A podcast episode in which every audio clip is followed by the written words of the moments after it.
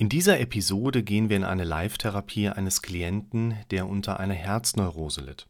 Die Beschwerden bestanden seit über 15 Jahren. Angefangen hatten diese zunächst mit Panikattacken und Angsterleben.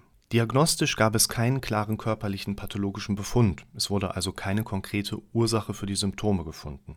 Zuletzt bestanden die Beschwerden unter anderem darin, dass bereits am Morgen der Fokus auf den Symptomen lag und häufig schnelle Herzschläge und innere Unruhe präsent waren. Willkommen zum Podcast für mentale Gesundheit, Zufriedenheit und Wohlbefinden. Heute dürft ihr mal zusehen, wenn ich Online-Therapie mache. Da hat sich ein Zuschauer gemeldet, der auch im Kontext von Herzneurose von seinen Problemen berichtet hat und die Symptomatik schon seit 15 Jahren jetzt hat. Und wir hatten vor zwei, drei Wochen hatten wir mal ein bisschen geschrieben. Er hatte mir auch schon so ein paar Vorinformationen zukommen lassen. Ich gebe euch schon mal so ein bisschen Input, dass ihr einfach wisst, worum geht es gleich ungefähr. Vor 15 Jahren bekam ich eines Abends plötzlich eine Panikattacke aus für meine Begriffe erstmal heiterem Himmel mit Herzklopfen, Angst, spielte deswegen so hoch und hielt ein paar Tage an. Später beim Arzt nichts gefunden, Krankenhaus nichts, neurologisch ohne Befund, Beta-Blocker und psychopharmakologische Einstellung. Das hat man tatsächlich relativ häufig, dass eben einerseits gesagt wird, naja, organisch kann man nichts finden, trotzdem möchten wir ja irgendwas helfen und deshalb geben wir ihnen mal was mit. Ähm, Medikamente hat er nicht lange genommen, es haben sich aber Panikattacken und dieses Herzklopfen eben auch eingestellt, stark wahrnehmbarer Puls und das Gefühl von ständigem Dauerstress und Dauerunruhe. Er ist davon ausgegangen, dass es irgendwann auch mal weggeht, ist aber mit der Zeit wieder präsenter geworden. Das ganze Leben dreht sich im Moment nur ums Herz, es hämmert, drückt den Brustkorb und Kopf, Missempfindungen, also Symptome, die viele von euch ja auch kennen. Trinkt keinen Alkohol, versucht auf Koffein zu verzichten, raucht nicht, aber die Herztätigkeit wird morgens beim Aufwachen schon präsentiert. Ich möchte einfach wieder ruhig und entspannt sein, ohne dass ich in jeder Lebenssituation jeden Tag Herzklopfen und Unruhe haben muss. Und da hatte er vor kurzem, auch mit dem Blick auf das heutige Gespräch, nochmal so eine kurze Nachricht hinterhergeschrieben, worüber wir jetzt quasi auch nochmal konkreter sprechen wollen. Ähm, Pulssituation spielt eine Rolle, dieses Herzklopfen spielt eine Rolle. Und äh, da wiederholte er auch nochmal, dass er so ein paar Sachen auch in der Zwischenzeit noch ausprobiert hatte, die ihm aber leider jetzt nicht den erhofften Effekt gebracht haben. Ich rufe den jetzt mal an. Ich komme nämlich gerade selber aus einem Skype-Call mit einem Klienten aus der Schweiz tatsächlich und hatte mich so ein bisschen verspätet. Klingel den mal an. Ihr seid im Hintergrund und guckt mal zu. Aber es wäre sinnig, wenn wir auch einen Videocall machen. FaceTime, bitte. Hört sich gut an.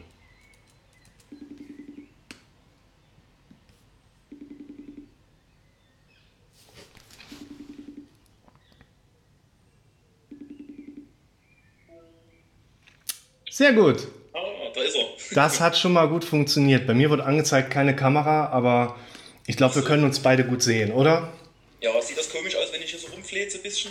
Absolut, wunderbar, alles gut. gut. Machen sich da keine Gedanken. Also, wie wir das schon besprochen haben, tauschen wir uns heute gerne mal aus. Sie hatten ja auch zuletzt noch mal geschrieben. Sie haben ja schon ein paar Vorinformationen gegeben zu Ihrer Situation, ja. dass im Moment vor allen Dingen Sie mehr oder weniger noch einen Tipp brauchen, um da nochmal so ein ja. bisschen Bewegung mit reinzubringen. Es macht trotzdem Sinn. Ich schreibe im Hintergrund meistens immer so ein bisschen mit. Mhm. Ich mache das wie in den anderen normalen Gesprächen auch, weniger, dass ich jetzt ich sag mal, so spezifische Informationen aufgreife, sondern tatsächlich eher so, was kann ich Ihnen gleich noch zurückgeben. Ich habe ja viele ja. der Videos, die ich verlinken kann und so. Ne? Die wichtigste Frage aller Fragen, kostet mich das jetzt schon was? Nein, wir machen das, wie wir das im Vorfeld besprochen haben. Okay dass im Hintergrund eben auch ein Mitschnitt in dem Sinne für die Zuschauer verfügbar ist und einfach so ein bisschen sehen können, wie läuft das Ganze. Sie sind nicht sichtbar, die Kamera steht im Hintergrund. Ich bin zu sehen, Sie sind zu hören und ansonsten wird quasi nichts weiter, deshalb auch keine Namen, eine Anonymisierung findet ja auch statt. Und äh, für das heutige Gespräch haben wir gesagt, machen wir rein gar nichts. Ist, äh, wir mhm. gucken einfach mal, wo wir uns da gerade hin entwickeln. Und vielleicht, das kann man im Vorfeld ja in eigentlich keiner ersten Sitzung tatsächlich auch sagen, geht es ja auch darum, einen Ausblick geben zu können. Das heißt, möglicherweise würden wir heute auch im Gespräch zu Punkten kommen, wo Sie sagen, alles klar, wir machen jetzt noch 100 weitere Sitzungen, wie kriegen wir das hin? Oder Sie sagen, nee, das ist erstmal ein guter Input, der hilft mir erstmal so ein paar Sachen auch wieder in Bewegung zu bringen.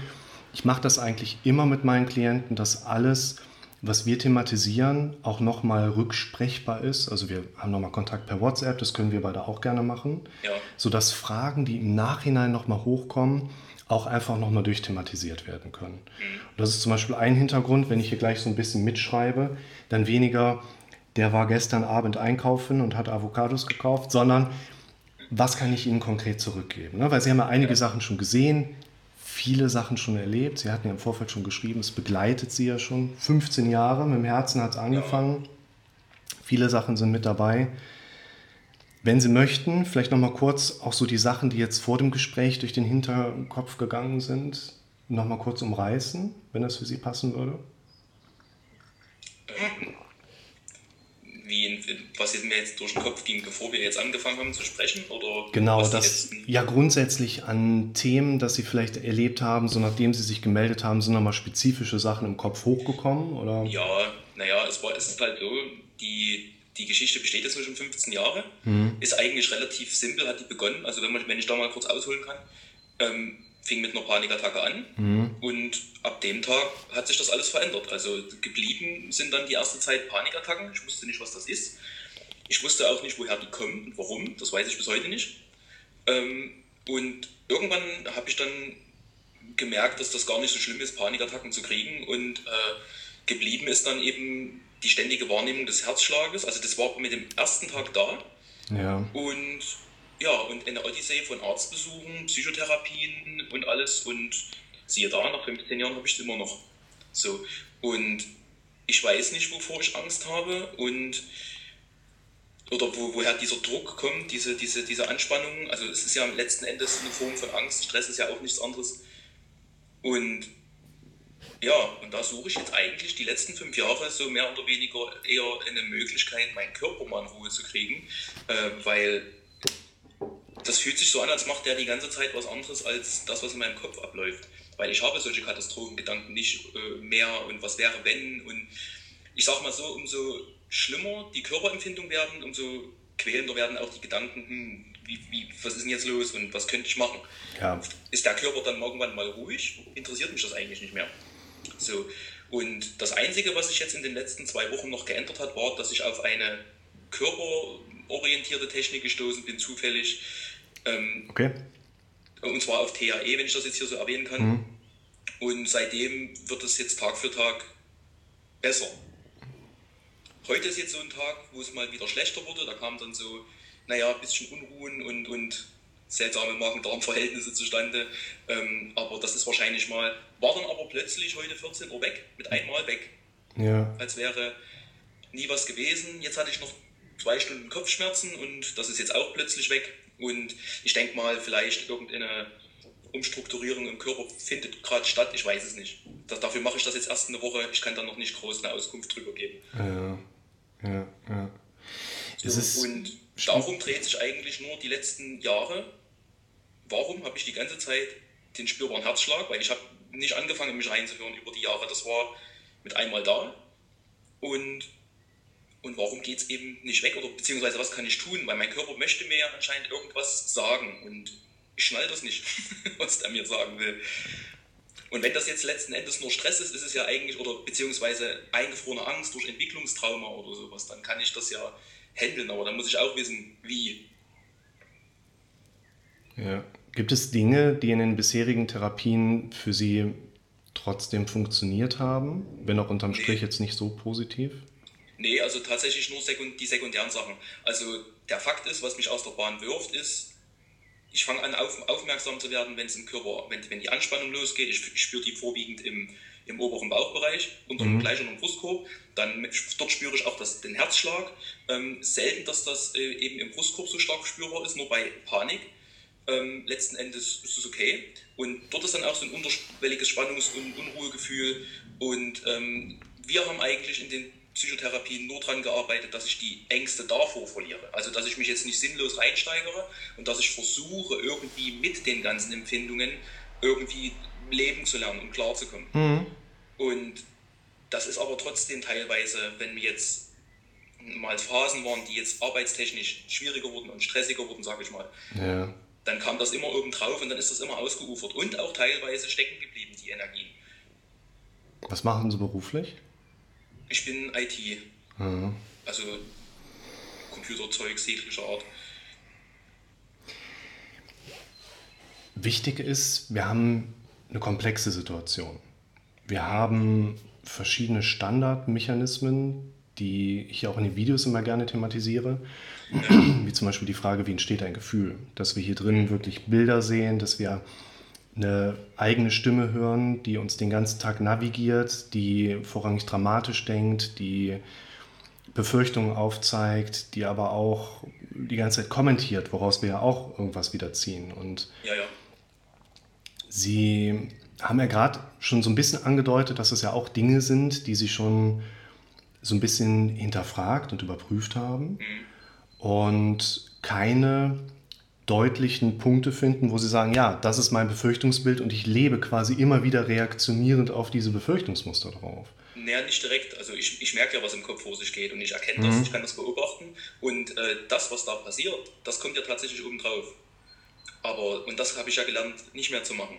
Also ich, ich habe schon tatsächlich äh, äh größtenteils die Haltung, das klappt natürlich nicht mit jedem Gedanken, aber ich habe größtenteils die Haltung, ähm, der Gedanke, der kommt, ist sowieso nicht real. Das ist mir Wurst, was der dort mir erzählt. So, das Problem ist jetzt folgendes. Bin ich entspannt und kommt mal der Tag irgendwann im Jahr, wo ich mal ein paar Stunden nichts groß wahrnehme, dann kann ich alles machen. Dann sind auch die Gedanken gar nicht da. Ähm, und bin ich aber dann in dieser Phase drin, wo der Körper so unter Strom steht, dann mhm. ist irgendwie alles schlimm. So, dann traue trau ich mich teilweise oder ich habe dann so ein mulmiges Gefühl, einkaufen zu gehen, das mache ich dann nicht so gerne oder spazieren gehen, wie dann viele sagen, ja, geh doch mal spazieren, wenn du unruhig bist. Nein, das ist katastrophal dann teilweise. Äh, aber wenn das dann in zwei ja. Stunden nachgelassen hat, der Druck, dann kann ich spazieren gehen. Mhm. Wichtig ist immer eine ärztliche Abklärung. Bei Ihnen ja, hatte die letzten Jahre ja unheimlich viel ja, stattgefunden. Interessanterweise erinnert mich die Beschreibung ihrer Symptome sehr stark an das sogenannte Röhmheld-Syndrom. Dabei kommt es zu einem Volumen, zu einer Volumensteigerung im ja, Verdauungsbereich und das drückt dann von unten gegen das Zwerchfell, gegen Lunge und Herz. Ja, nee, das ist auch nicht der Fall. Das kann oftmals halt auch diese Beklemmungsgefühle mhm. machen. Und eine große Frage, die wir da drin auch haben, ist halt, spüre ich das wirklich oder spüre ich nur etwas und bilde mir ein, das zu spüren? Das Röhmheld-Syndrom. Ja, ne? genau, ja. ja, das also, Röhmheld-Syndrom, da spürt man wirklich was, aber man steckt ja nachher auch nicht mehr drin. Hat man das nee, jetzt gerade wirklich wahrgenommen? Es ist tatsächlich so, dass ich schon mehrfach, äh, wir hatten dann EKG durch und ich bin auch im Krankenhaus schon öfters gewesen, mhm. haben wir äh, EKGs gemacht und ich habe da auch manchmal zig Extrasystolen gezählt und auf dem EKG war keine.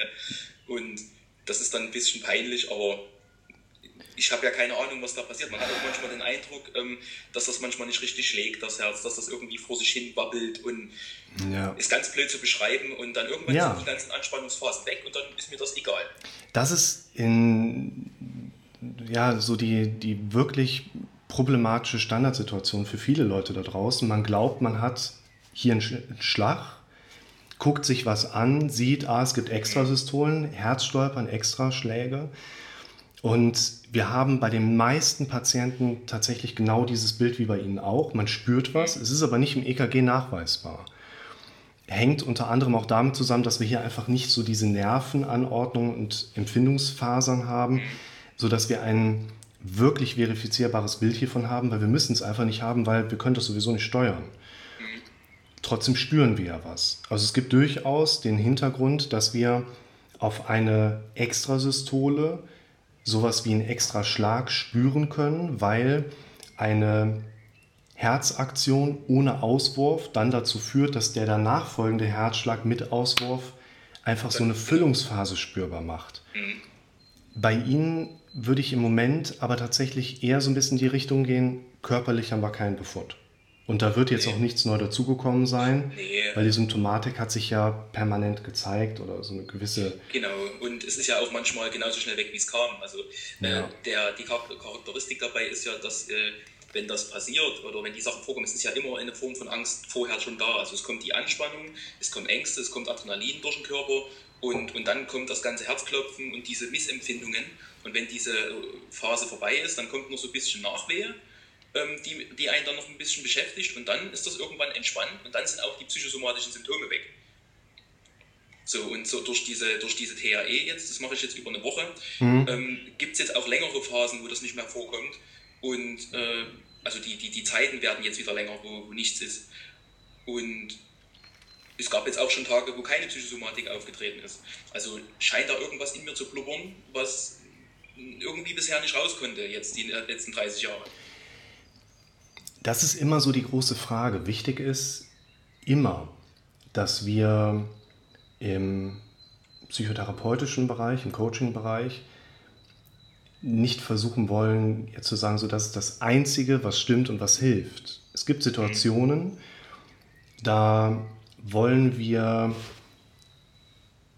ein bisschen rumprobieren und gucken, wie reagiert jemand darauf. Und es gibt manchmal aus dem subjektiven Hintergrund Ideen, wo Leute sich ganz wunderbar mitfühlen, wo man von außen denken würde, so, okay, wäre ich jetzt so nicht drauf gekommen, steht nicht so im Lehrbuch drin. Es gibt manchmal Situationen, da muss man anders so ein bisschen aber noch nachformen, so ein Stück weit. Ja. Und es ist wichtig, eine gewisse Ebene der Agilität zu versuchen zu erreichen, um einfach zu schauen, raus aus dem Stillstand. Das ist nämlich eigentlich das tatsächliche Problem, was viele Betroffene auch immer erleben. Ich will was ändern, ich will die Situation anders haben, aber ich kriege keine Bewegung da rein. Und Agilität bedeutet ja auch einfach mal so Dinge ausprobieren zu können und sich ein bisschen austesten zu können. Hilft das, hilft das nichts. Für mich ist tatsächlich eine wichtige Grundbasis, eine derjenigen, die Sie auch in meinen Videos gesehen haben. Das heißt, wir wollen nicht rumraten, naja, vielleicht haben Sie ein bisschen zu viel Stress oder in der Kindheit ist was passiert oder die Freundin passt nicht oder so, sondern wir wollen ja schon mit einer Werkzeugebene konkretisieren können, sind hier über das dramatische Denken Dinge für Sie zugänglich, worauf Sie jedes einzelne Mal reagieren. Und was ich jetzt bei Ihnen da so rausgehört habe, ist, dass Sie eigentlich über die letzten Jahre einerseits schon gelernt haben, auf diese Faktoren zu achten und jetzt sagen würden, so negativ denken sie gar nicht. Wenn ich sie richtig verstanden habe.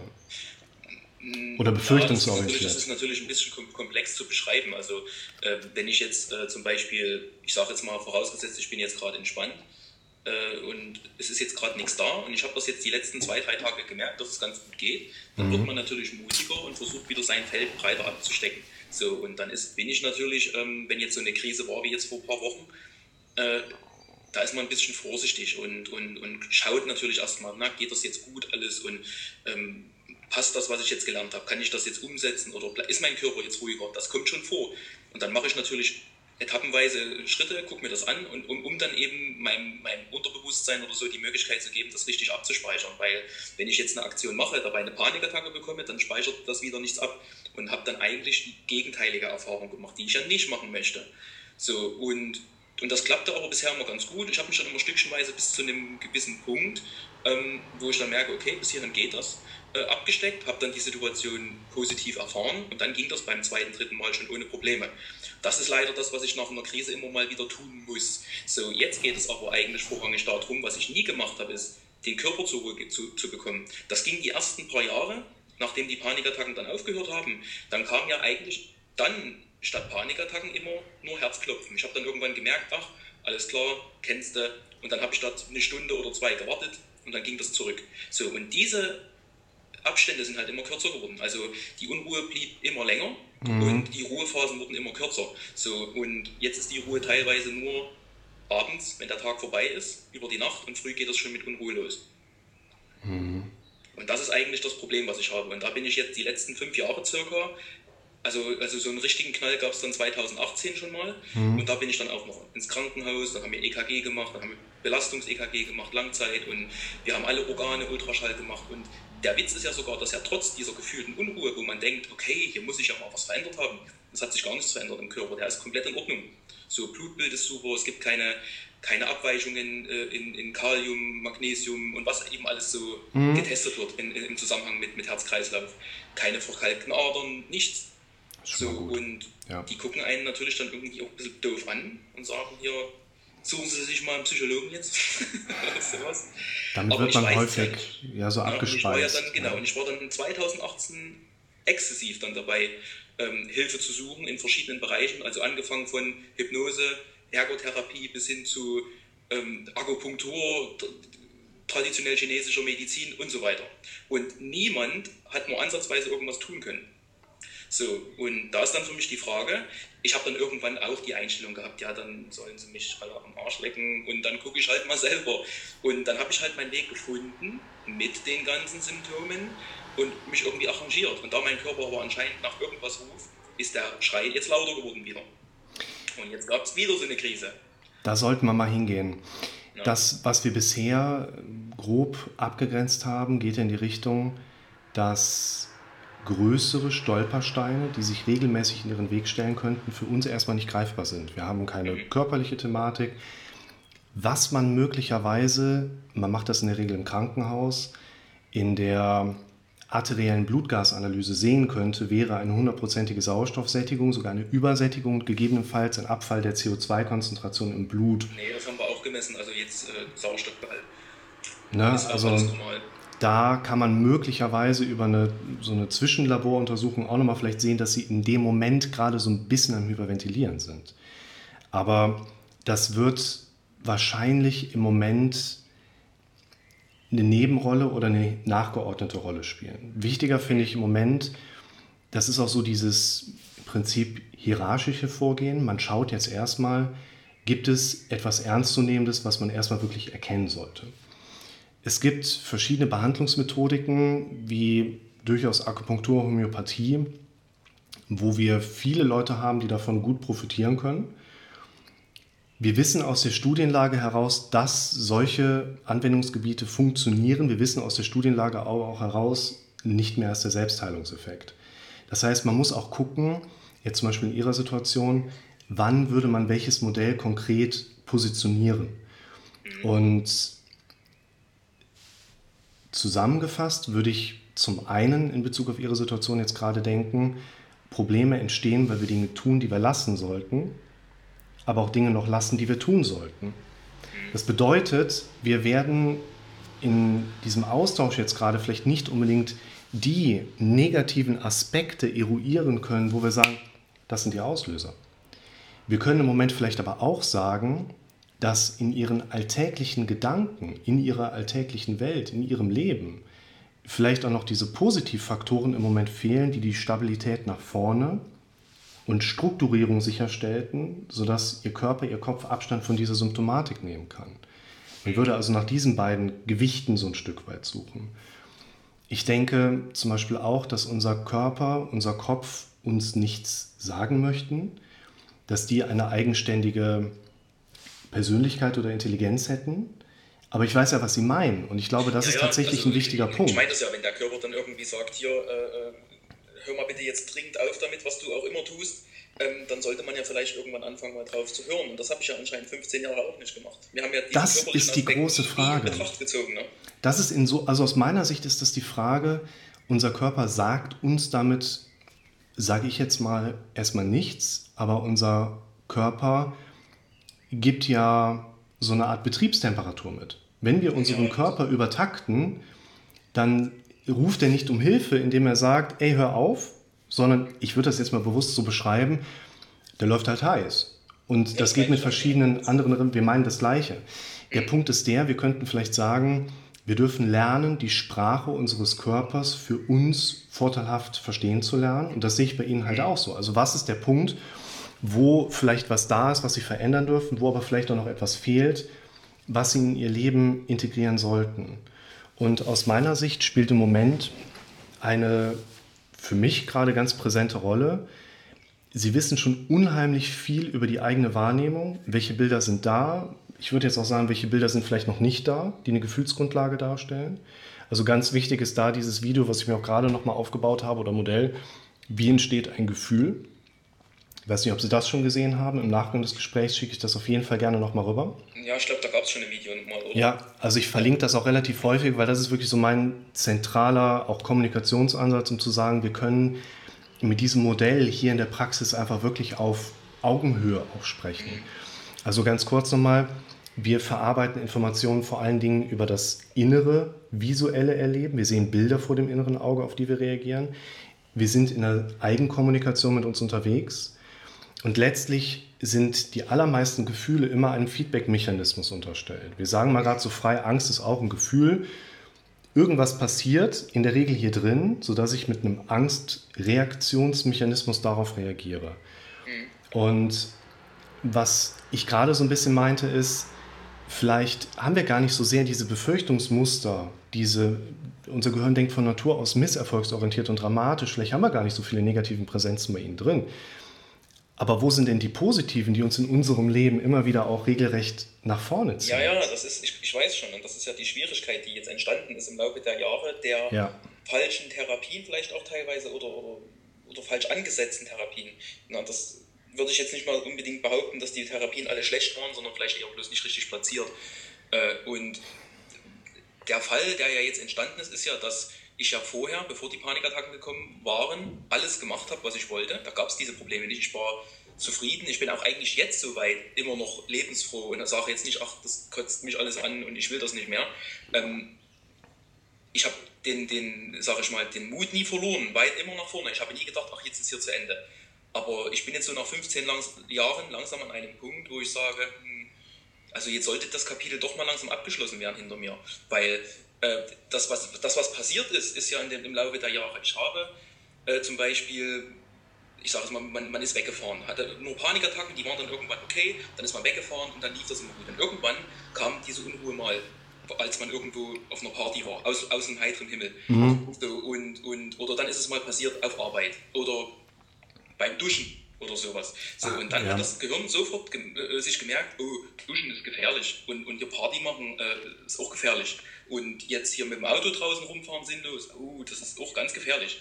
Und dann reagiert der Körper beim Gedanken daran, ich könnte ja jetzt mal eine Runde Auto fahren, sofort mit Adrenalin. So, und das ist das, was jetzt passiert ist. Und, und das hat natürlich nach 15 Jahren, oder sag mal nach guten 10 Jahren, ähm, viele Bereiche meines Lebens eingenommen, durch die ich mich dann immer wieder neu quäle. So, und jetzt war ja meine Philosophie dahinter, den Körper erst einmal auf eine tiefen Entspannung zu kriegen oder zumindest erstmal annähernd äh, äh, entspannt zu bekommen, dass es zu Hause klappt, dass sozusagen ich zu Hause eine Komfortzone habe, wo ich erstmal auf jeden Fall immer sicher bin, dass ich meine Sachen machen kann und dann immer sozusagen sternförmig von zu Hause zur Arbeit, von zu Hause zum Freund und so weiter, dass man dann so ein bisschen mehr absteckt. Also ich komme ja nicht mal zu Hause zur Ruhe. Das ist ja das Problem. Ja ich kann ja gar nicht äh, äh diese Ruhe, sage ich mal, zwei, drei Tage ansammeln, mal über ein Wochenende und dann sagen, so, Montag probierst du jetzt das. So, das ging ja auch bis vor drei Wochen alles. Ich konnte ja arbeiten gehen und ja. meine Sachen machen. Ich habe da nicht dreimal drüber nachgedacht, ob ich rausgehe. So, na, ich bin mit Hunden äh, spazieren gegangen und selber und so weiter. Und jetzt kam dann so eine Krise. Plötzlich beim Arbeiten vor drei, drei vier Wochen und mit, mit Panikattacken, Herzrasen, Angstzuständen. Einfach so. Es war nicht mal stressig. Ja. Und und seitdem geht nichts mehr. Und jetzt fange ich wieder von vorne an, alles zu üben. Und das geht mir total auf den Sack. Kurz zwischengefragt, Koffein ist. Ja, ich habe zwar gerade hier Kaffee, aber das ist ja. koffeinfrei. Ich glaube, Sie hatten ja auch im Vorfeld geschrieben, dass Sie Koffein genau. mehr oder also weniger eradikiert mich, hatten. Genau, über zehn Jahre kein Alkohol, mhm. Ernährung komplett umgestellt, keine Zigaretten, Kaffee ohne Koffein. Also, das macht auf jeden Fall Spaß Sinn. Mein Leben kann ich mir gar nicht nehmen. Ja. Ist Kaffee ohne Koffein und keine Zigaretten, das ist ja. es ist auch wichtig, das ist in meinem Therapeutendasein so ein bisschen entstanden unter dem Bild, was ich mal Löwenbild genannt habe. Wir stehen im Zoo, kommt ein Löwe um die Ecke, logischerweise rennen wir weg, weil wir Angst haben, von Löwen gefressen zu werden. In der Regel ja. ist es tatsächlich genau umgekehrt. Wir haben Trigger, wir sehen den Löwen auf uns zukommen und man kann jetzt in der Kurzform sagen, verlinke ich Ihnen auch das Video, Mhm. Weil wir vor dem Löwen wegrennen, resultiert daraus ein Gefühl der Angst. Und Auf Ihre Situation umgedreht spielt das Thema Angst und Panikvermeidung im Alltag eine dominante Rolle. An sehr vielen Punkten gehen Sie ja bewusst in bestimmte Verhaltensmechanismen rein, weil Sie wissen, ich muss vermeiden, dass ich dem Ganzen wieder eine Grundlage anbiete, eine Bühne bieten kann. Wo man tatsächlich auch in einem weiteren Prozess nachher durchaus so ein paar Trainingsangelegenheiten mit einbauen wollen würde, um zu sagen, mehr Bewusstsein da reinbringen, vielleicht leichte Veränderungen machen. Ich würde aber mal, ja? Ja, äh, nee, ich wollte nur sagen, ich hatte jetzt erstmal tief durchgeatmet, aber ich wollte, ich wollte sagen, naja, direkt zu vermeiden, äh, nicht direkt. Mhm. Ich habe ja gelernt in den letzten Jahren, dass ähm, wenn ich ja, sage ich mal, schon vorher entspannt die Sachen angehe, also das heißt, wenn die Grundlage schon äh, äh angenehmer ist, dann passiert das ja gar nicht. Ja. Das heißt, ich renne ja in dem Moment, es ist jetzt nicht so, dass ich sage, ach, ich fahre jetzt dort und dort nicht hin, weil ich könnte ja, ähm, ich mache diesen, ich sag mal, Anführungsstrichen, den Fehler immer wieder. Also, wenn ich eine ruhige Grundlage habe, bin ich wieder draußen, fahre im Auto und, und übertreibe das eigentlich sogar teilweise, weil ich wieder mich ins Leben zurückintegriere. Und wenn dabei jetzt eine Panikattacke entstanden ist, dann war das jetzt halt echt blöd. So, aber ich habe vor den Panikattacken keine Angst, eher vor dem Herzstolpern. Aber ähm, das resultiert ja meistens nur aus dieser hohen Anspannung. Ja. Und äh, ich kann durchaus auch Panikattacken haben mit 130, 140 Puls, ohne dass das Herz stolpert. Das kommt darauf an, wie, wie angespannt ich vorher war. Und das ist ja das, was ich gelernt habe. Das heißt, wenn ich komplett gechillt bin, ähm, dann passiert das gar nicht. Mhm. Das Problematische, was Sie auch erleben und was viele Betroffene auch beschreiben, was ich von mir selber auch kenne, wir haben zwar häufig, und es macht immer Sinn, auf diese Ebene ganz starken Bezug zu nehmen, aber wir haben häufig eben auch Situationen, wo Dinge verankert sind. Ich kenne das von mir selber aus, gibt bestimmte Situationen, da weiß ich sogar im Vorfeld, ich werde da gleich mit einem Puls von 120 sitzen, obwohl nichts passiert. Ich nehme die Pulsuhr mit, sehe, ich tick da voll weg, ich kriege den Gedanken darauf nicht fokussiert in bestimmten Anspannungssituationen was soll man machen? So nach dem Motto. Genau, und, genau diese Haltung habe ich auch angenommen, so eine Art, vielleicht nicht ganz bedingungslose Akzeptanz oder, oder nee, nee radikale Akzeptanz, ähm, aber schon in die Richtung. Aber ich meine, es gibt ja auch diverse Dinge. Ja. Äh, ich weiß nicht, ob diese, diese, diese, dass ich jetzt akzeptieren muss, dass mein Körper ständig in, in Angst und, oder ich sage mal, in Kampf-Flucht-Modus ist, von früh bis abends mehr oder weniger. Ich denke nicht, dass das jetzt zu den radikalen Akzeptanzen gehört, weil ich weiß nicht, also ich habe mich jetzt, wie gesagt, 15 Jahre darum nicht gekümmert, weil mir eben oft gesagt wurde, naja, äh, äh, das, das kommt ja von ihrem äh, äh, Kopf und das sind ihre Gedanken und ihre, ja. ihre Schleifen. Und, aber das habe ich so nicht gesehen, weil mein Kopf tatsächlich nicht so negativ aufgebaut ist. So, so wie es mir besser geht, mache ich ja. wieder irgendeinen Mist äh, und mich interessiert das Thema nicht mehr. Das ist es.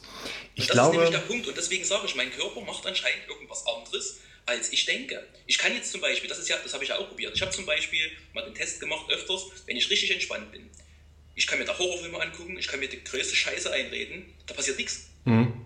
Das, aber wenn ich das jetzt mache, wenn es mir schlecht geht, ähm, dann ufert das aus. Wenn ich, aber genauso ja. funktioniert das auch umgedreht nicht. Wenn ich jetzt äh, zum Beispiel schlecht drauf bin und ich habe Ängste und Anspannung und ich meditiere, passiert nichts. da kann ich mir einreden, du bist toll, du bist wundervoll, ich bin voller Liebe und was weiß ich nicht. Ähm, das ändert sich nicht, das Körpergefühl. Der Körper macht das, zieht das Ding durch und das ist irgendwann mal weg und dann kommt das irgendwann mal wieder. Das ist ein ganz wichtiger Punkt. Wir haben viele therapeutische Hilfestellungen, die aufgrund der fehlenden Kenntnis von Therapeut und Patient immer nur sehr abstrakt sein können. Das, was Sie gerade angedeutet haben, ist tatsächlich auch ein relativ wichtiger Punkt, den man als Affirmation beschreiben kann. Ich bin gesund, mein Sonnengeflecht fühlt sich angenehm an, mein Bauch genau. kribbelt angenehm. Wenn wir bei jemandem, und ich würde gleich so ein bisschen in eine andere Richtung tatsächlich mal gehen, wenn wir bei jemandem herausstellen können, über diese Verständnisebene, wir verarbeiten vor allen Dingen hier drin im Kopf, mhm. bildhaft und in Befürchtungsmustern, die auditiv ablaufen, und wir verstehen für uns, ja, da sind Befürchtungen da, aber unser Gehirn denkt nun mal dramatisch, misserfolgsorientiert und negativ. Es geht, um den, gemerkt, ja, ja. Ne, es geht um den Umgang mit diesen Befürchtungsmustern. Mhm. Und die meisten Probleme entstehen, weil wir mehr oder weniger konkrete Befürchtungen unseres Kopfes aber versuchen wegzuschieben. Mhm. Ich kann jetzt nicht über meine Prüfungsangst nachdenken, ich muss jetzt die Küche erstmal aufräumen, damit ich so ein bisschen weg bin und dann muss ich mal gucken, wie es nachher weitergeht. Und ein ganz wichtiger Punkt ist daher auch, dass man, und jeder hat ja diese Befürchtungsmuster, mal ausgeprägt, mal weniger ausgeprägt. Ich habe ja auch jeden Tag mindestens einmal den Gedanken, trotz dass ich zehn Jahre erfolgreich Praxis führe, was ist, wenn ich morgen pleite gehe? Der ist einfach da, der ist normal. Die Frage ist nur, wie gehen wir damit um? Und wenn wir konkretere Befürchtungen erleben, also da verlinke ich Ihnen nachher mal das Video Umgang mit negativen Gedanken und Befürchtungen, einfach so ein bisschen als Nachgang zu unserem Gespräch. Ja, das ist tatsächlich so ein Punkt. Damit beschäftige ich mich schon länger. Mhm. Entweder, entweder ich schnall das nicht oder es passiert einfach im Körper nichts als Feedback. Ähm, ich habe ja solche Gedanken auch. Also, aber tatsächlich beim Beobachten nicht mal wirklich dem, dem Zustand zugesprochen irgendwie. Also es sind manchmal so alltägliche Sachen, so sowas eher. Also auch nicht irgendwie Versagensängste. So. Also ja. ich bin mir ziemlich sicher, dass ich das, was ich mache, ganz gut mache. Ähm,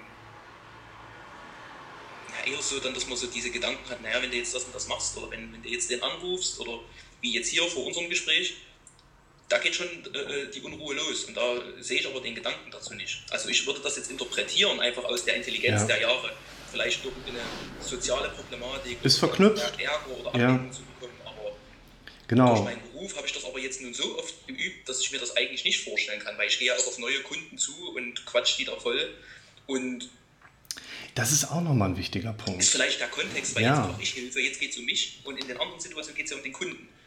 Ja, zum Beispiel. Das ist vielleicht zum Beispiel so eine Wichtig Frage. ist nur hier, ähm, ich glaube, wir können gleich mal was anderes herausarbeiten, was so ein bisschen auch so eine Art Beobachtungsaufgabe darstellt. Und das ist für mich auch im therapeutischen Kontext immer wichtig, dass wir hier drin nicht nur einfach Informationen austauschen, sondern auf einer verständlichen Ebene auch Konkretes zum Nacharbeiten und Abarbeiten so ein bisschen da reinziehen können. Und ein wichtiger Punkt ist, dass unter anderem bei Ihnen halt die Diagnostik einer episodischen paroxysmalen Panikstörung indiziert ist. Sie haben Panikattacken gehabt, die quasi ohne erkennbare Ursache mehr oder weniger aufgetreten sind. Wichtig ist in der Leitliniendiagnostik, also auch zum Beispiel vom ICD, dass der deskriptiv ist. Nicht, weil Sie an einer Panikstörung oder Soziophobie erkrankt sind, haben Sie entsprechende Symptome. Wir können bestimmte Symptome bei Ihnen sehen, wo Sie entsprechend Mayo- und Mino-Kriterien fitten, sodass die Diagnosestellung möglich ist. Aber die Symptomatik, die Sie erleben, ist in den meisten Fällen eben nicht Ausdruck einer Krankheit, sondern Ausdruck antrainierter Gedanken. Und aus meiner Sicht ist es zum Beispiel so, wenn wir konkretere Befürchtungen erleben, die wir aber wieder wegschieben, kommen wir nicht weiter. Ungelöste Probleme, die wir hinter uns herziehen, machen Probleme wenn wir auf diese Befürchtungen eingehen, dann dürfen wir sehr konkret und adäquat sein. Wenn ich hier die Befürchtung habe, ich gehe morgen pleite und sage mir, ich bin ganz ruhig, ich bin ein wertvoller Mensch und ich werde gleich ganz entspannt schlafen, das holt die Befürchtung einfach nicht ab. Nee, weil dann, weil das Problem ist nämlich, das habe ich gemerkt, weil kein, wenn jetzt dabei, wenn das jetzt so reinhauen würde, dieser Gedanke, dass dabei ein positives Gefühl entsteht, dann, dann klappt das. Und dafür. Das, das zu erzeugen ist halt relativ schwer. Das ist ein Punkt, ja, da kommen wir gleich so ein bisschen hin, weil ich glaube, dass viele und Sie auch grundsätzlich von dieser Hintergrundidee, wie sollten wir mit Befürchtungen umgehen, profitieren dürfen, weil viele Probleme entstehen gar nicht aus der Befürchtung, sondern dass ich immer versuche wegzuschieben oder irgendwie anders zu lösen. Und wenn wir, das ist auch noch ein wichtiger Punkt, so abstrakte Befürchtungen haben. Also unser Kopf sagt ja auch gerne, hey, was ist, wenn schief geht? Ja, wenn was schief geht? Oh. Wir sind im gleichen Reaktionsmechanismus unterwegs, der durchaus Negatives auslösen kann. Und gerade Befürchtungen, die sich eher unscharf gezeichnet uns gegenüberstellen, sind für unser evolutionsbiologisches Fight-or-Flight gehören immer noch der größte Lebensgefahrmechanismus und lösen dann auch einfach ein Reagieren aus, was teilweise dann gar nicht mehr viel mit irgendeinem konkreten Bild einhergehen muss. Ich würde das bei Ihnen mal etwas anders aufbauen noch. Und das ist jetzt keine andere Strategie, sondern der Fokus, der auf einer etwas anderen Ebene noch liegt. Wir hatten das gerade ja schon mal kurz so thematisiert. Unser oder in unserer Wahrnehmung verarbeitet unser Gehirn vor allen Dingen bildhaft und auditiv. Auditiv, ja.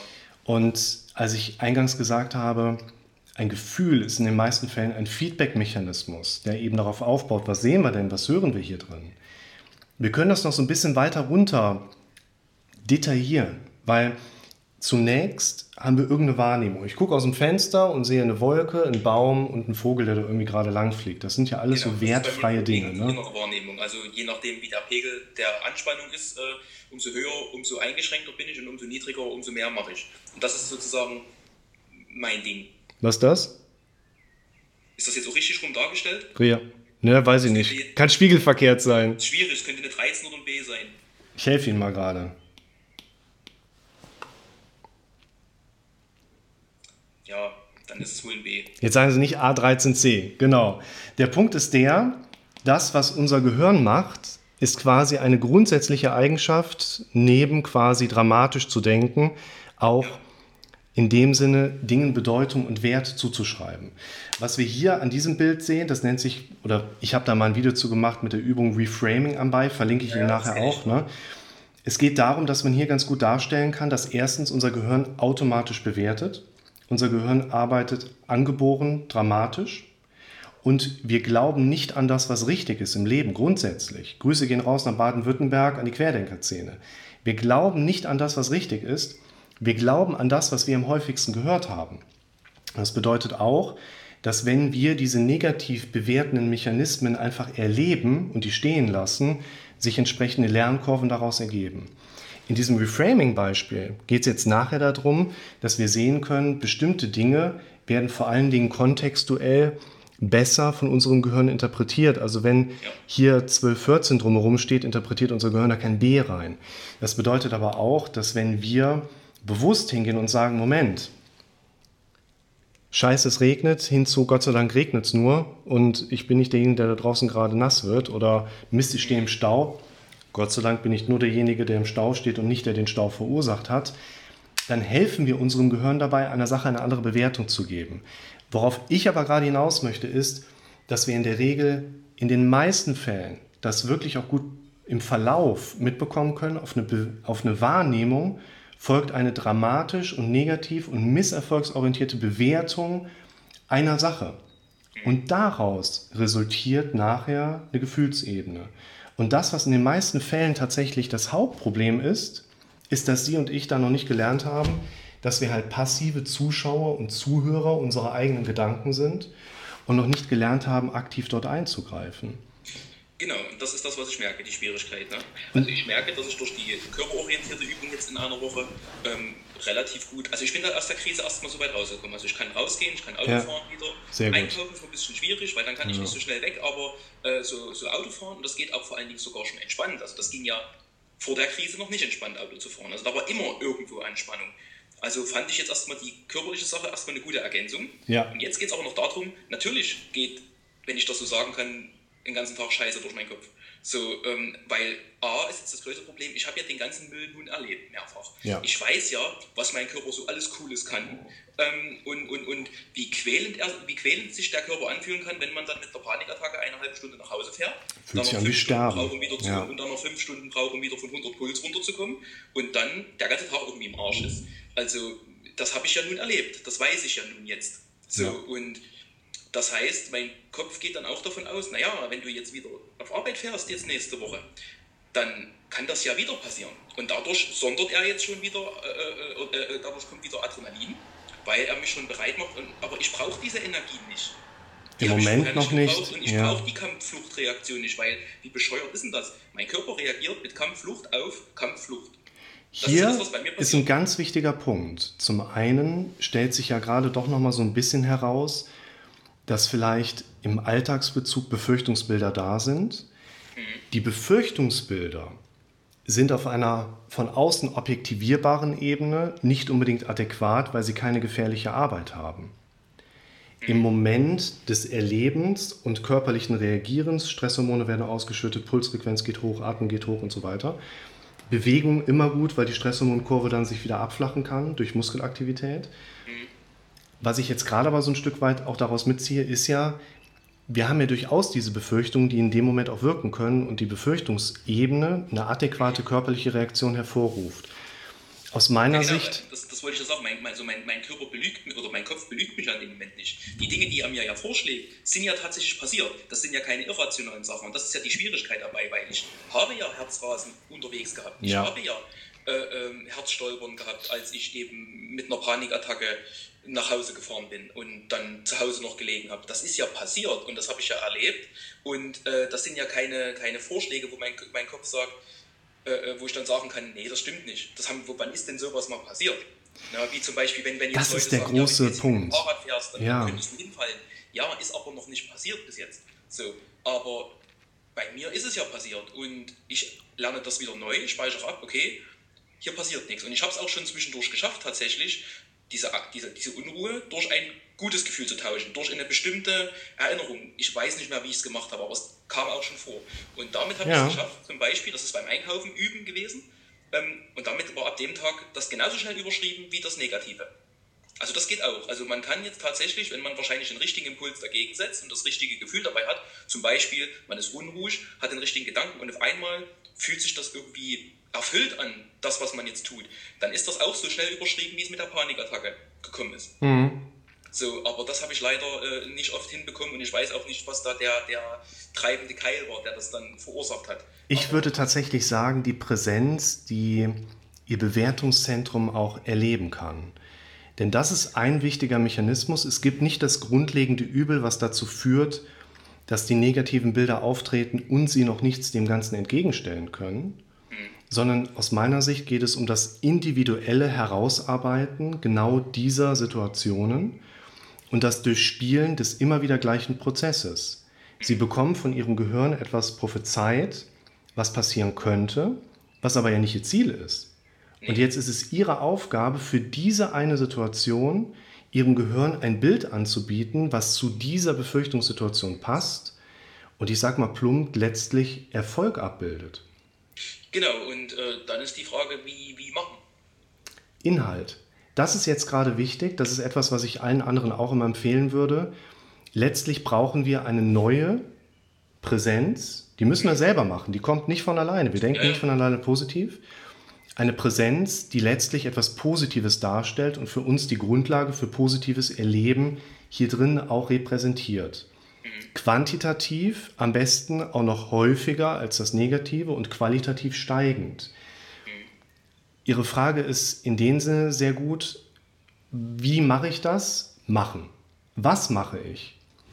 Der Inhalt sollte aus meiner Sicht ja relativ nah an der Ursache sein oder an dem Befürchtungsfeld genau, sein. Genau, mal angenommen, ich möchte jetzt zu meiner Arbeitsstelle fahren, weil ich habe ja auch Verträge mit, mit Firmen und da ist man dann auch so über den Tag, deswegen sage ich auf Arbeit fahren, ich bin ja selbstständig und, äh, und dann fahre ich halt zum Kunden oder zu der Firma und dann kommt so eben der Gedanke, wo dann, ich merke, ich merke tatsächlich zuerst die Unruhe und denke mir, oh, geht das schon wieder los. So, und sag ich, was ist denn jetzt dein Scheißproblem? So, dann rede ich so manchmal mit mir selber und dann mhm. kommen so die Gedanken, naja, na, da könntest du ja jetzt äh, äh, dort Herzstolpern kriegen, weil du bist ja jetzt schon wieder so unruhig. Wo ich mir denke, ja, genau deswegen, weil äh, du dich schon wieder verrückt machst vorher. So, und da ist jetzt die Sache, ich kann ja nicht meinem Kopf anbieten, nein, das passiert jetzt nicht. Komma. Das ist ja wie die Sache mit dem rosa Elefanten. Genau. Aber jetzt brauchen wir einen Sondern. Ich, ich muss ja, ich kann ja nicht sagen, naja, wenn du dorthin fährst, nee, du wirst schon sehen, du wirst dich gut fühlen. Das klappt genauso nicht. Wenn wir sagen, etwas funktioniert oder etwas funktioniert nicht, wir werden Recht behalten. Ich weiß, das ist diese selbst äh, äh erfüllende Prophezeiung, aber äh, das, es halt also es klappt ja auch negativ. Hm? Ja, absolut. Der Punkt ist, es klappt ja mit der negativen Seite. In der Regel klappt es mit der negativen Seite auch besser. Ja, und ich kriege mich aber noch nicht mal zu Hause runter. Das ist ja das Problem, weil wenn ich jetzt wirklich weiß, wie ich mich zu Hause ruhig stelle oder, oder dann in eine tiefen Entspannung komme, so durchdenken, dann kann ich das auch draußen, dann ist das mhm. total easy. Bei mir ist tatsächlich diese Voraussetzung das Problem. Das, also das ist das, was ich merke. Das, heißt, das ist auch beim, äh, na, es ist schwierig zu erklären.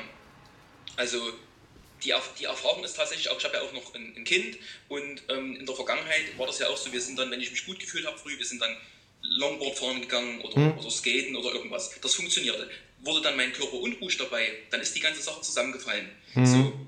Und ich habe aber trotzdem noch keine negative Erfahrung abgespeichert. Ich habe dann gesagt, okay, hast dich vielleicht ein bisschen übernommen. Beim nächsten Mal äh, wird es besser. Weil dann ist ja diese Vorunruhe dann auch schon nicht mehr da. Ja. So, und, und da geht das. Aber wenn jetzt solche Tage sind, wenn ich früh aufstehe und das ist alles schon so mega unruhig, dann kann man mich eigentlich in der Ecke stellen. Weil dann ist jede Sache, die ich dann machen möchte, sofort ein Trigger für eine Panikattacke. da müssen wir auch so ein bisschen differenzieren, dass es einfach Situationen und Zeiträume gibt, in denen man nicht jedes Handwerkzeug ansetzen kann. Es geht auch gar nicht so sehr darum, jetzt im allgemeinen Kontext, um die Frage, was kann ich denn machen, wenn die Panik das nächste Mal kommt? Es geht eigentlich mehr um die Frage, was können Sie machen in den Zeiträumen, wo die Panik nicht da ist, um aktiv etwas zu modulieren. Und ich glaube, das sollten wir gerade noch mal kurz zusammenfassen, weil zum einen und dafür gibt es ja auch jemanden wie mich, der im therapeutischen Zusammenspiel diesen Input gibt. Es ist, glaube ich, schon wichtig, erstmal ein Verständnis dafür als Betroffener zu bekommen, zu erkennen, dass es durchaus einige Themen in meinem Leben gibt, die immer wieder hochploppen. Warum die da sind, spielt keine Rolle. Sie sind ja da. Wenn ich herausfinde, warum die da sind, sind sie nicht weg. Es gibt die Befürchtung, indem ich das Bild sehe, ich fahre beim Kunden und habe das Problem. Im Grunde genommen würde ich sagen, Vielleicht passt das bei dem Beispiel jetzt nicht direkt gefühlt, aber wichtig ist es, dass Sie auf Inhalte hier oben fokussieren können, die die gewünschte Situation repräsentieren. Wenn wir sagen, das ist nicht mein Ziel, versuchen wir, Dinge nicht wahrzunehmen. Das funktioniert nicht, Sie haben es gerade richtig angesprochen. Wir brauchen etwas, was wir uns aktiv hier hochholen dürfen, was wir uns repräsentieren, was mit uns ein Stück weit einfach dieses Gefühl herleitet, ja, das ist das, was ich haben möchte. Und anstatt das aus dem Nichts heraus zu kreieren, macht es natürlich Sinn, das aus der Liste heraus zu lernen. Wir spiegeln das rüber aus den jeweiligen Problembereichen. Insofern würde ich Ihnen jetzt im Nachgang des Gesprächs empfehlen, ich schicke Ihnen ja nachher die Links rüber, und gerade dieses Befürchtungsbild, da erstmal so ein bisschen reinzuschnuppern, zu überlegen, wie gut passt das und eben auch zu gucken, da sind diese einzelnen Befürchtungsdinge dran. Sie müssen auch bedenken, letztlich sind es unsere einprogrammierten Denkmuster, die zum Beispiel unsere Symptome mit der Zeit ja erzeugen können. Und diese Denkmuster, die wir haben, sind ja stark antrainiert. Alles, was wir irgendwie, so, so können Sie mich sehen, ähm, wenn wir jetzt hingehen und sagen, ja, machen Sie mal das und Sie sind sofort Feuer und Flamme und sagen, ja, das funktioniert, müssen wir ja irgendwas haben, was Ihren bestehenden Denkmustern irgendwo auch kongruent ja. einhergeht. Aber wir setzen uns ja zusammen, damit Sie Ihre Denkmuster verändern. Das heißt, irgendwie brauchen wir immer etwas, was mit einem gewissen Gegenläufigkeitsprinzip zu tun hat. Das macht immer erstmal Widerstand. Das heißt, wenn wir Dinge thematisieren, Empfehlungen aussprechen, die ohne Widerstand einhergehen würden, dann würden wir wahrscheinlich zu nah an den alten Denkmustern sein. Also wir müssen schon immer so ein bisschen gucken, dass ein bisschen ja, ja. Widerstand bei den genau. Empfehlungen genau. und, drin ist. Und, und, und diese Sache, die habe ich ja tatsächlich auch von, von, also ich habe ja nun schon unzählige Psychotherapien durch, auch schon verstanden. Ähm, ich verstehe halt bloß nicht, dass dass das eben monatelang geht. So lala, sage ich mal. Das war ja, das ist ja das, das ist ja seit 15 Jahren nie weg gewesen. Also sind noch die Panikattacken weggegangen. Ich habe auch jetzt so an sich keine Panikattacken mehr. Ähm, nur eben, wenn dann so eine Überforderung anscheinend mal stattgefunden hat. Ich, ich, das ist ja das, mich stört ja meine Arbeit gar nicht. Ich habe meine Arbeit ist mein, ist mein Hobby. Also ja. ob ich das jetzt nun auf Arbeit mache oder ob ich das zu Hause mache, das ist scheißegal. Also für mich ist das alles super und, und, und, und äh, ich gehe da drin auf. Also das ist für mich nichts, wo ich sage, ich habe mir einen Job ausgesucht, den ich kacke finde. Ich habe meine, meine Familienverhältnisse sind geklärt ähm, und, und auch alles drum und dran. Da gibt es eben im Außen nichts, was mich ankotzt oder wo ich sage, ach dagegen, damit komme ich nicht klar. Es ist nur mein Körper, er tut was. Und worauf ich hinaus möchte ist, dass es geht jetzt monatelang, da geht einkaufen, da geht wegfahren, nicht alles, aber, aber mit Hürden und es geht. Ja. und dann gibt es eben so einen Crash, da geht das gar nicht mehr dann puppel ich mich da wieder raus über Wochen und dann geht es wieder ein paar Jahre und dann geht es wieder von vorne los, weil ich irgendwas vergesse. Das ist das Zweite, was ich noch mitgeben würde. Ja. Zum einen würde ich sagen, dieses Ding mit den Befürchtungen nochmal konkretisieren, um nochmal ja. eine Ebene zu haben, wo man näher rangehen kann, ist immer eine sehr, sehr wertvolle Grundlage, um im Zweifel vielleicht dann wirklich sagen zu können, nee, das ist kein Thema, das kann man durchaus erstmal rauslassen. Mhm. Wichtig ist aber auch, wo ich das eben hier gemalt hatte, der Hintergrund ist ja, dass wir eine Wahrnehmung in der Regel automatisch durch unser Gehirn auch mit einer Bewertung erleben.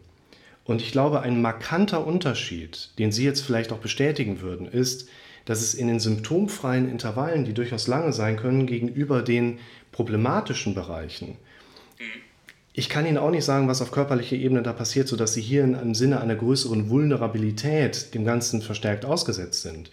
Ein sehr großer Unterschied, den wir aber beide wahrscheinlich herauslesen und heraushören können, ist jedoch, dass es in diesen Situationen zu ganz anderen Bewertungsmustern dieser Symptomatik kommt, als in den symptomfreien Zeiten. Ja, in den symptomfreien Zeiten gibt es ja keine Symptome. Und das Wichtige gerade ist, es gibt, wenn wir nochmal mit der Hintergrundidee da dran gehen, unser Kopf funktioniert im Sinne der Neuroplastizität über das Erlernen unserer Routinestrukturen. Das heißt, Sie brauchen ja andere Bewertungsmuster in Bezug auf das, was hier passiert. Wenn Sie Ihr Herz schlagen spüren, ist das eigentlich kein Problem. Dadurch, dass aber über diese Wahrnehmung, warum immer die gerade da ist, unser dramatisch denkendes Gehirn eine Bewertung abgeben im Sinne von, was ist das, wenn das jetzt für immer bleibt, was ist, wenn das ja, länger bleibt? Ja, genau, ich weiß, genau, das kommt, aber das kriege ich tatsächlich ganz gut äh, ignoriert, weil es bleibt ja nicht immer, das weiß ich ja. Das bleibt vielleicht auch... Was meinen Sie mit ignoriert? Dass Sie die Bewertung... Nein, ich, nehme den Gedanken wahr und mhm. steigere mich dann aber in den Gedanken nicht rein, weil ich ja weiß, dass es wieder weggeht, auch wenn es mal zwei Tage anhält. Ich würde so. Ihnen tatsächlich empfehlen, weil das, was gerade aus meiner Sicht fehlt, ja.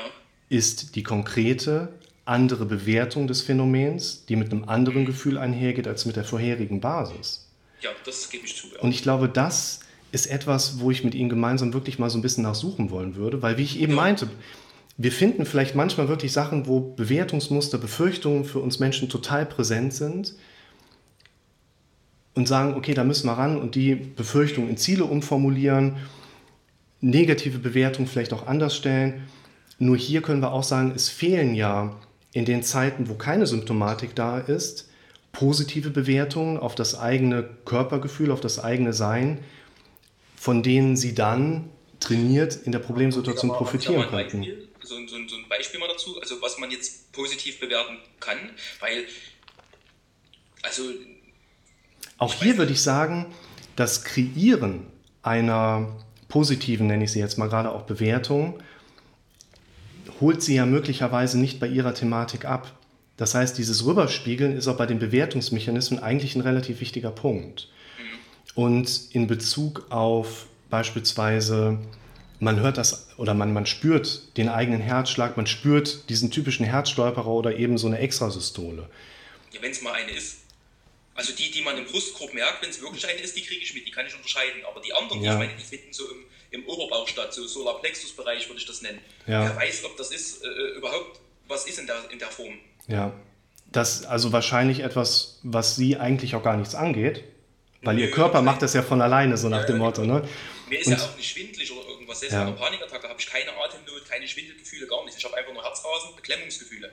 So, also selbst das ist einfach, das ist schon noch überlebbar, das ja. Ganze. Mir geht dann nur auf den Keks, dass dann der Puls von 90 100, dann, weil ich eben das merke, dann, also ich merke das dann nicht mehr am Brustkorb klopfen, ich merke das dann eben in dem Oberbauch, dort wabbelt das wellenartig vor sich hin und mit 90 100 Puls die, die, die, die Herzkurve dabei, die ist völlig in Ordnung. Man, ja. Hat ja, man hat ja Equipment mit der Zeit. So, und ähm, und das habe ich aber nicht damals geholt, um mich verrückt zu machen, sondern eben zu sagen, siehst du, da ist nichts. Das hast du jetzt im Krankenhaus schon zigmal gesehen, das hast du jetzt beim Arzt schon hundertmal gesehen, siehst du, das fühlt sich so an und das, die Kurve schlägt gar nicht aus. Kann helfen. So. Kann helfen als Überlagerungstaktik. Ja, genau, war, und, und wenn es mir jetzt die Woche soweit wieder plötzlich passabel geht, vom eigentlich nur ein paar Sportübungen machen, ja. ähm, dann interessiert mich das überhaupt nicht mehr. Ich, ich fasse das Ding nicht einmal, ich nehme irgendwann die Batterien raus, lade die auf, stelle die in die Ecke mach mein, mein Ding, baue was, zocke, bin ja. unterwegs draußen, ja. mich interessiert der Mist nicht mehr. So, und dann kommt eben beim, ich sag mal, beim, beim Computerabend mit Freunden, äh, wir spielen irgendwas, zwei, drei Stunden, ganz entspannt, Quarken Müll und, äh, und irgendwann geht das dann los. Dann fängt das an, sich zu beklemmen von alleine. Dann fängt es an zu klopfen. Und dann sage ich, okay, alles klar, du sitzt ja hier gerade, ist, ist okay. Mhm. Und dann mache ich mein Ding weiter. Ich lasse den Körper, ich nehme das zur Kenntnis und lasse das machen. Und das hält dann eben mal zwei, drei Stunden an und ist dann irgendwann wieder weg. So, und, und das passiert eben auch beim Arbeiten gehen oder beim Kunden. Und dann kommt es eben mal ab, es kommt immer darauf an, welche Schwelle das überschreitet. Ja. Und dann kriegt es mich dann irgendwann, wo ich dann sage, oh, scheiße, naja, jetzt muss das auch nicht sein. Dann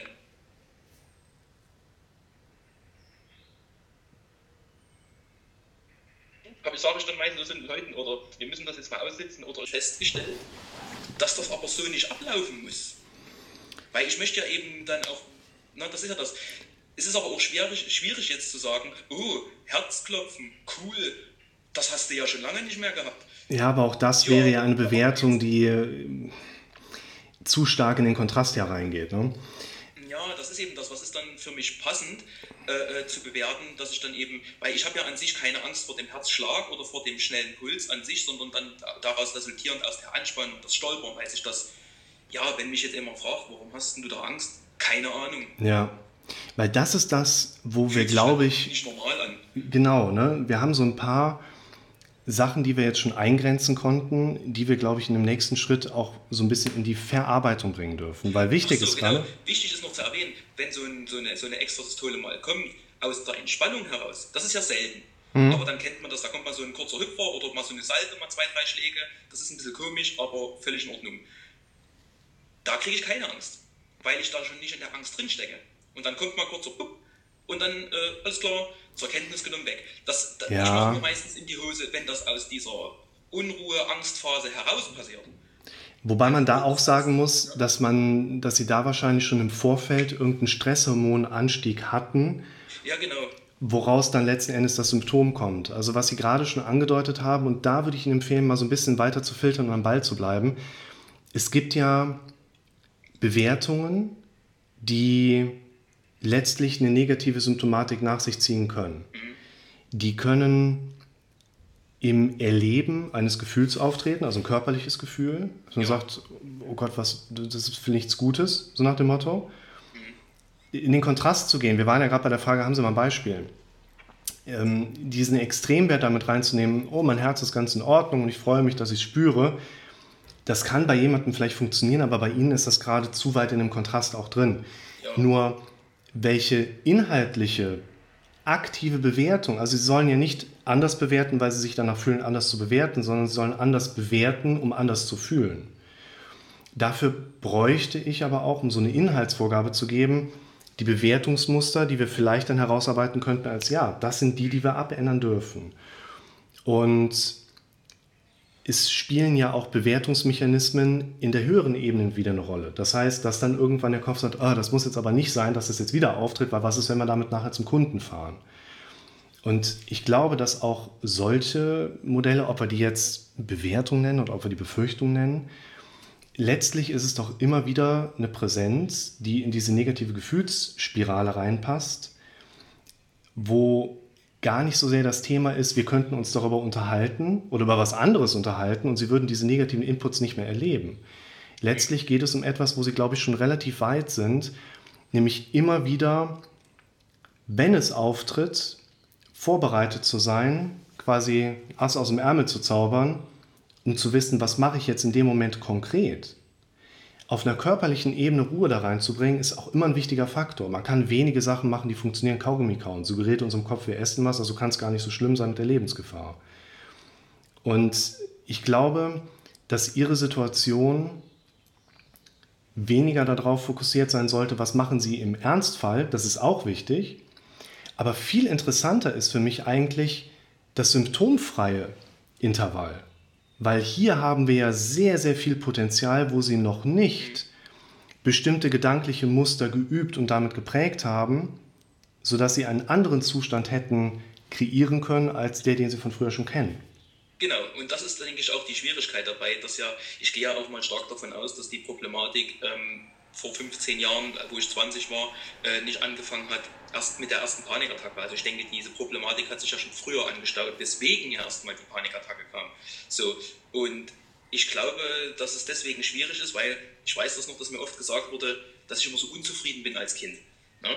Und naja, mich wundert das jetzt nicht, aber äh, ich will das jetzt nicht weiter ausdehnen, weil ich nicht weiß, wie viele das jetzt noch hören dann. Mhm. So, und ähm, es ist für mich tatsächlich schwierig, eine gewisse Form von Freude, Erfüllung und, und, und, und Vollkommenheit so an mich ranzulassen oder dann eben sich so richtig geliebt zu fühlen. So, und da anscheinend gewisse Löcher vorhanden sind, bevor man jetzt gar nichts fühlt, ist ja Angst ein cooler Anwärter eigentlich. So, um das jetzt mal so ein bisschen blöd auszudrücken. Ich finde, so, das ist eine ganz wichtige Ebene, die Sie da noch mit hinzusetzen weil es vielleicht so ein bisschen erklärt, warum an der einen oder anderen Stelle gewisse Schwierigkeiten stärker vertreten sind als jetzt bei jemand anderem. Und kleines Beispiel, um da noch so ein bisschen auch Input zu geben. Wir Menschen kommen in der Regel in Bewegung, weil wir auf einer emotionalen Ebene Schmerzen befürchten, die wir durch Handeln verhindern können oder positive Ziele erleben, zu denen wir uns regelrecht hinzugezogen fühlen. Wichtig ist auch, wenn ich jetzt zum Beispiel die Empfehlung ausspreche, hey, Sie sollten in diesen symptomfreien Zeiten darauf achten, gewisse Affirmationen zu trainieren, die wir uns herleiten aus problematischen Hintergründen. Wir werden, wenn es Ihnen gut geht, nicht wirklich Schmerzen damit vermeiden können. Einen wirklich guten Zustand haben wir auch nicht, auf den wir uns so hinziehen lassen können. Da dürfen wir uns dann wirklich auch über das vernunftsorientierte auditive Programmieren dorthin bringen, indem wir uns immer wieder auch zum Beispiel durch den Wecker unterstützen, zu sagen, zehnmal klingelt er am Tag und zehnmal fangen wir an, bestimmte Dinge hier oben zu trainieren. Und es ist aber auch so, es gibt Menschen, die behaupten von sich selbst, sie seien sehr harmoniebedürftig. Harmoniebedürftige Menschen haben aus meiner Erfahrung aber gar nicht so oft dieses Hin zu Harmonie, sondern die erleben Befürchtungen, die mit Disharmonie und Konflikten einhergehen. Und die wollen diese Menschen versuchen zu verhindern. Die Vermeidung von Disharmonie ist aber ein anderes Handeln als die Erzeugung von Harmonie. Und das ist insofern vielleicht eine der Erklärungsebenen für uns, wo wir herleiten können, auch sie werden viele Situationen im täglichen Erleben mitbekommen haben, aber an vielen Punkten vielleicht aus der Vermeidung heraus oder aus dem Hinzu heraus bestimmte Entscheidungen getroffen haben, die ja nur sie für sich erstmal so nachher also, also kann sozusagen auch diese ganze, diese ganze Maschinerie am, am, Leben gehalten werden, indem ich vielleicht das eine möchte, aber aus Angst davor es dann wieder zu verlieren oder e-, eben, dass es schief geht, dann ist genau. Angst lieber ist schon ein sicherer Punkt. Unser Gehirn wird uns immer ja. dahin treiben, sich nicht für das zu entscheiden, was wir lieber wollen, sondern für das, wo wir weniger Angst vor haben. Exakt. Und was ich damit auch meine, ist, dass man mit jemandem wie Ihnen den Blick auf die eigene Vergangenheit durchaus verständlich gestalten kann. Der Blick nach hinten kann viele Dinge erklären. Letztlich ist es aber auch immer der Blick nach vorne, denn unser Leben wird vorwärts gelebt. Genau. Und das ist eben auch dieser Punkt. Ich glaube, dass sich ein hohes Maß an Stabilität, ich verlinke Ihnen dazu noch das Video, der Blick nach vorne, das schreibe ich mir noch direkt mit auf, dass in diesem Blick nach vorne für uns eigentlich von unserem Gehirn häufig eher Negatives aufgezeigt wird und wir eben lernen dürfen, es ist kein Zeichen von Krankheit, dass mein Blick nach vorne negativ geprägt ist. Es ist kein Zeichen von Gesundheit, dass ich plötzlich nur Positives sehe.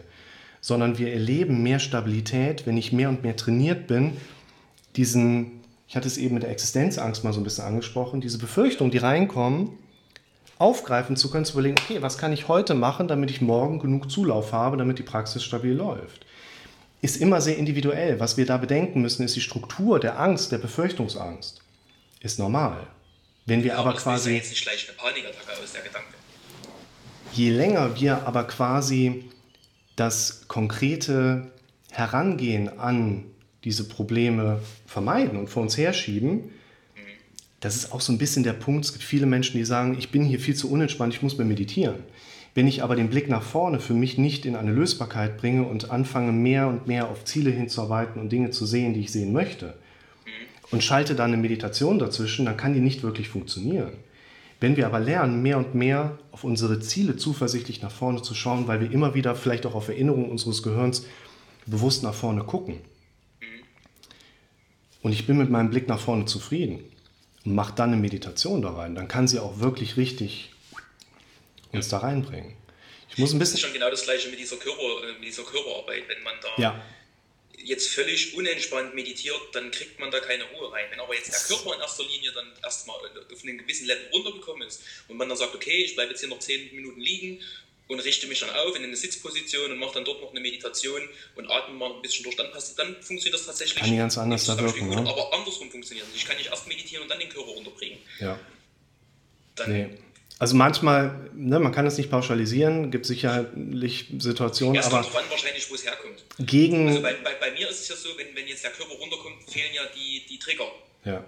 Und dann kann ich auch geistig entspannen. So, aber solange eben der Körper sich selbst hochtriggert und sich noch mit Adrenalin besuchtet, ähm, wird das nichts. Und gegen hier so eine Barriere zu arbeiten, würde tatsächlich nicht helfen.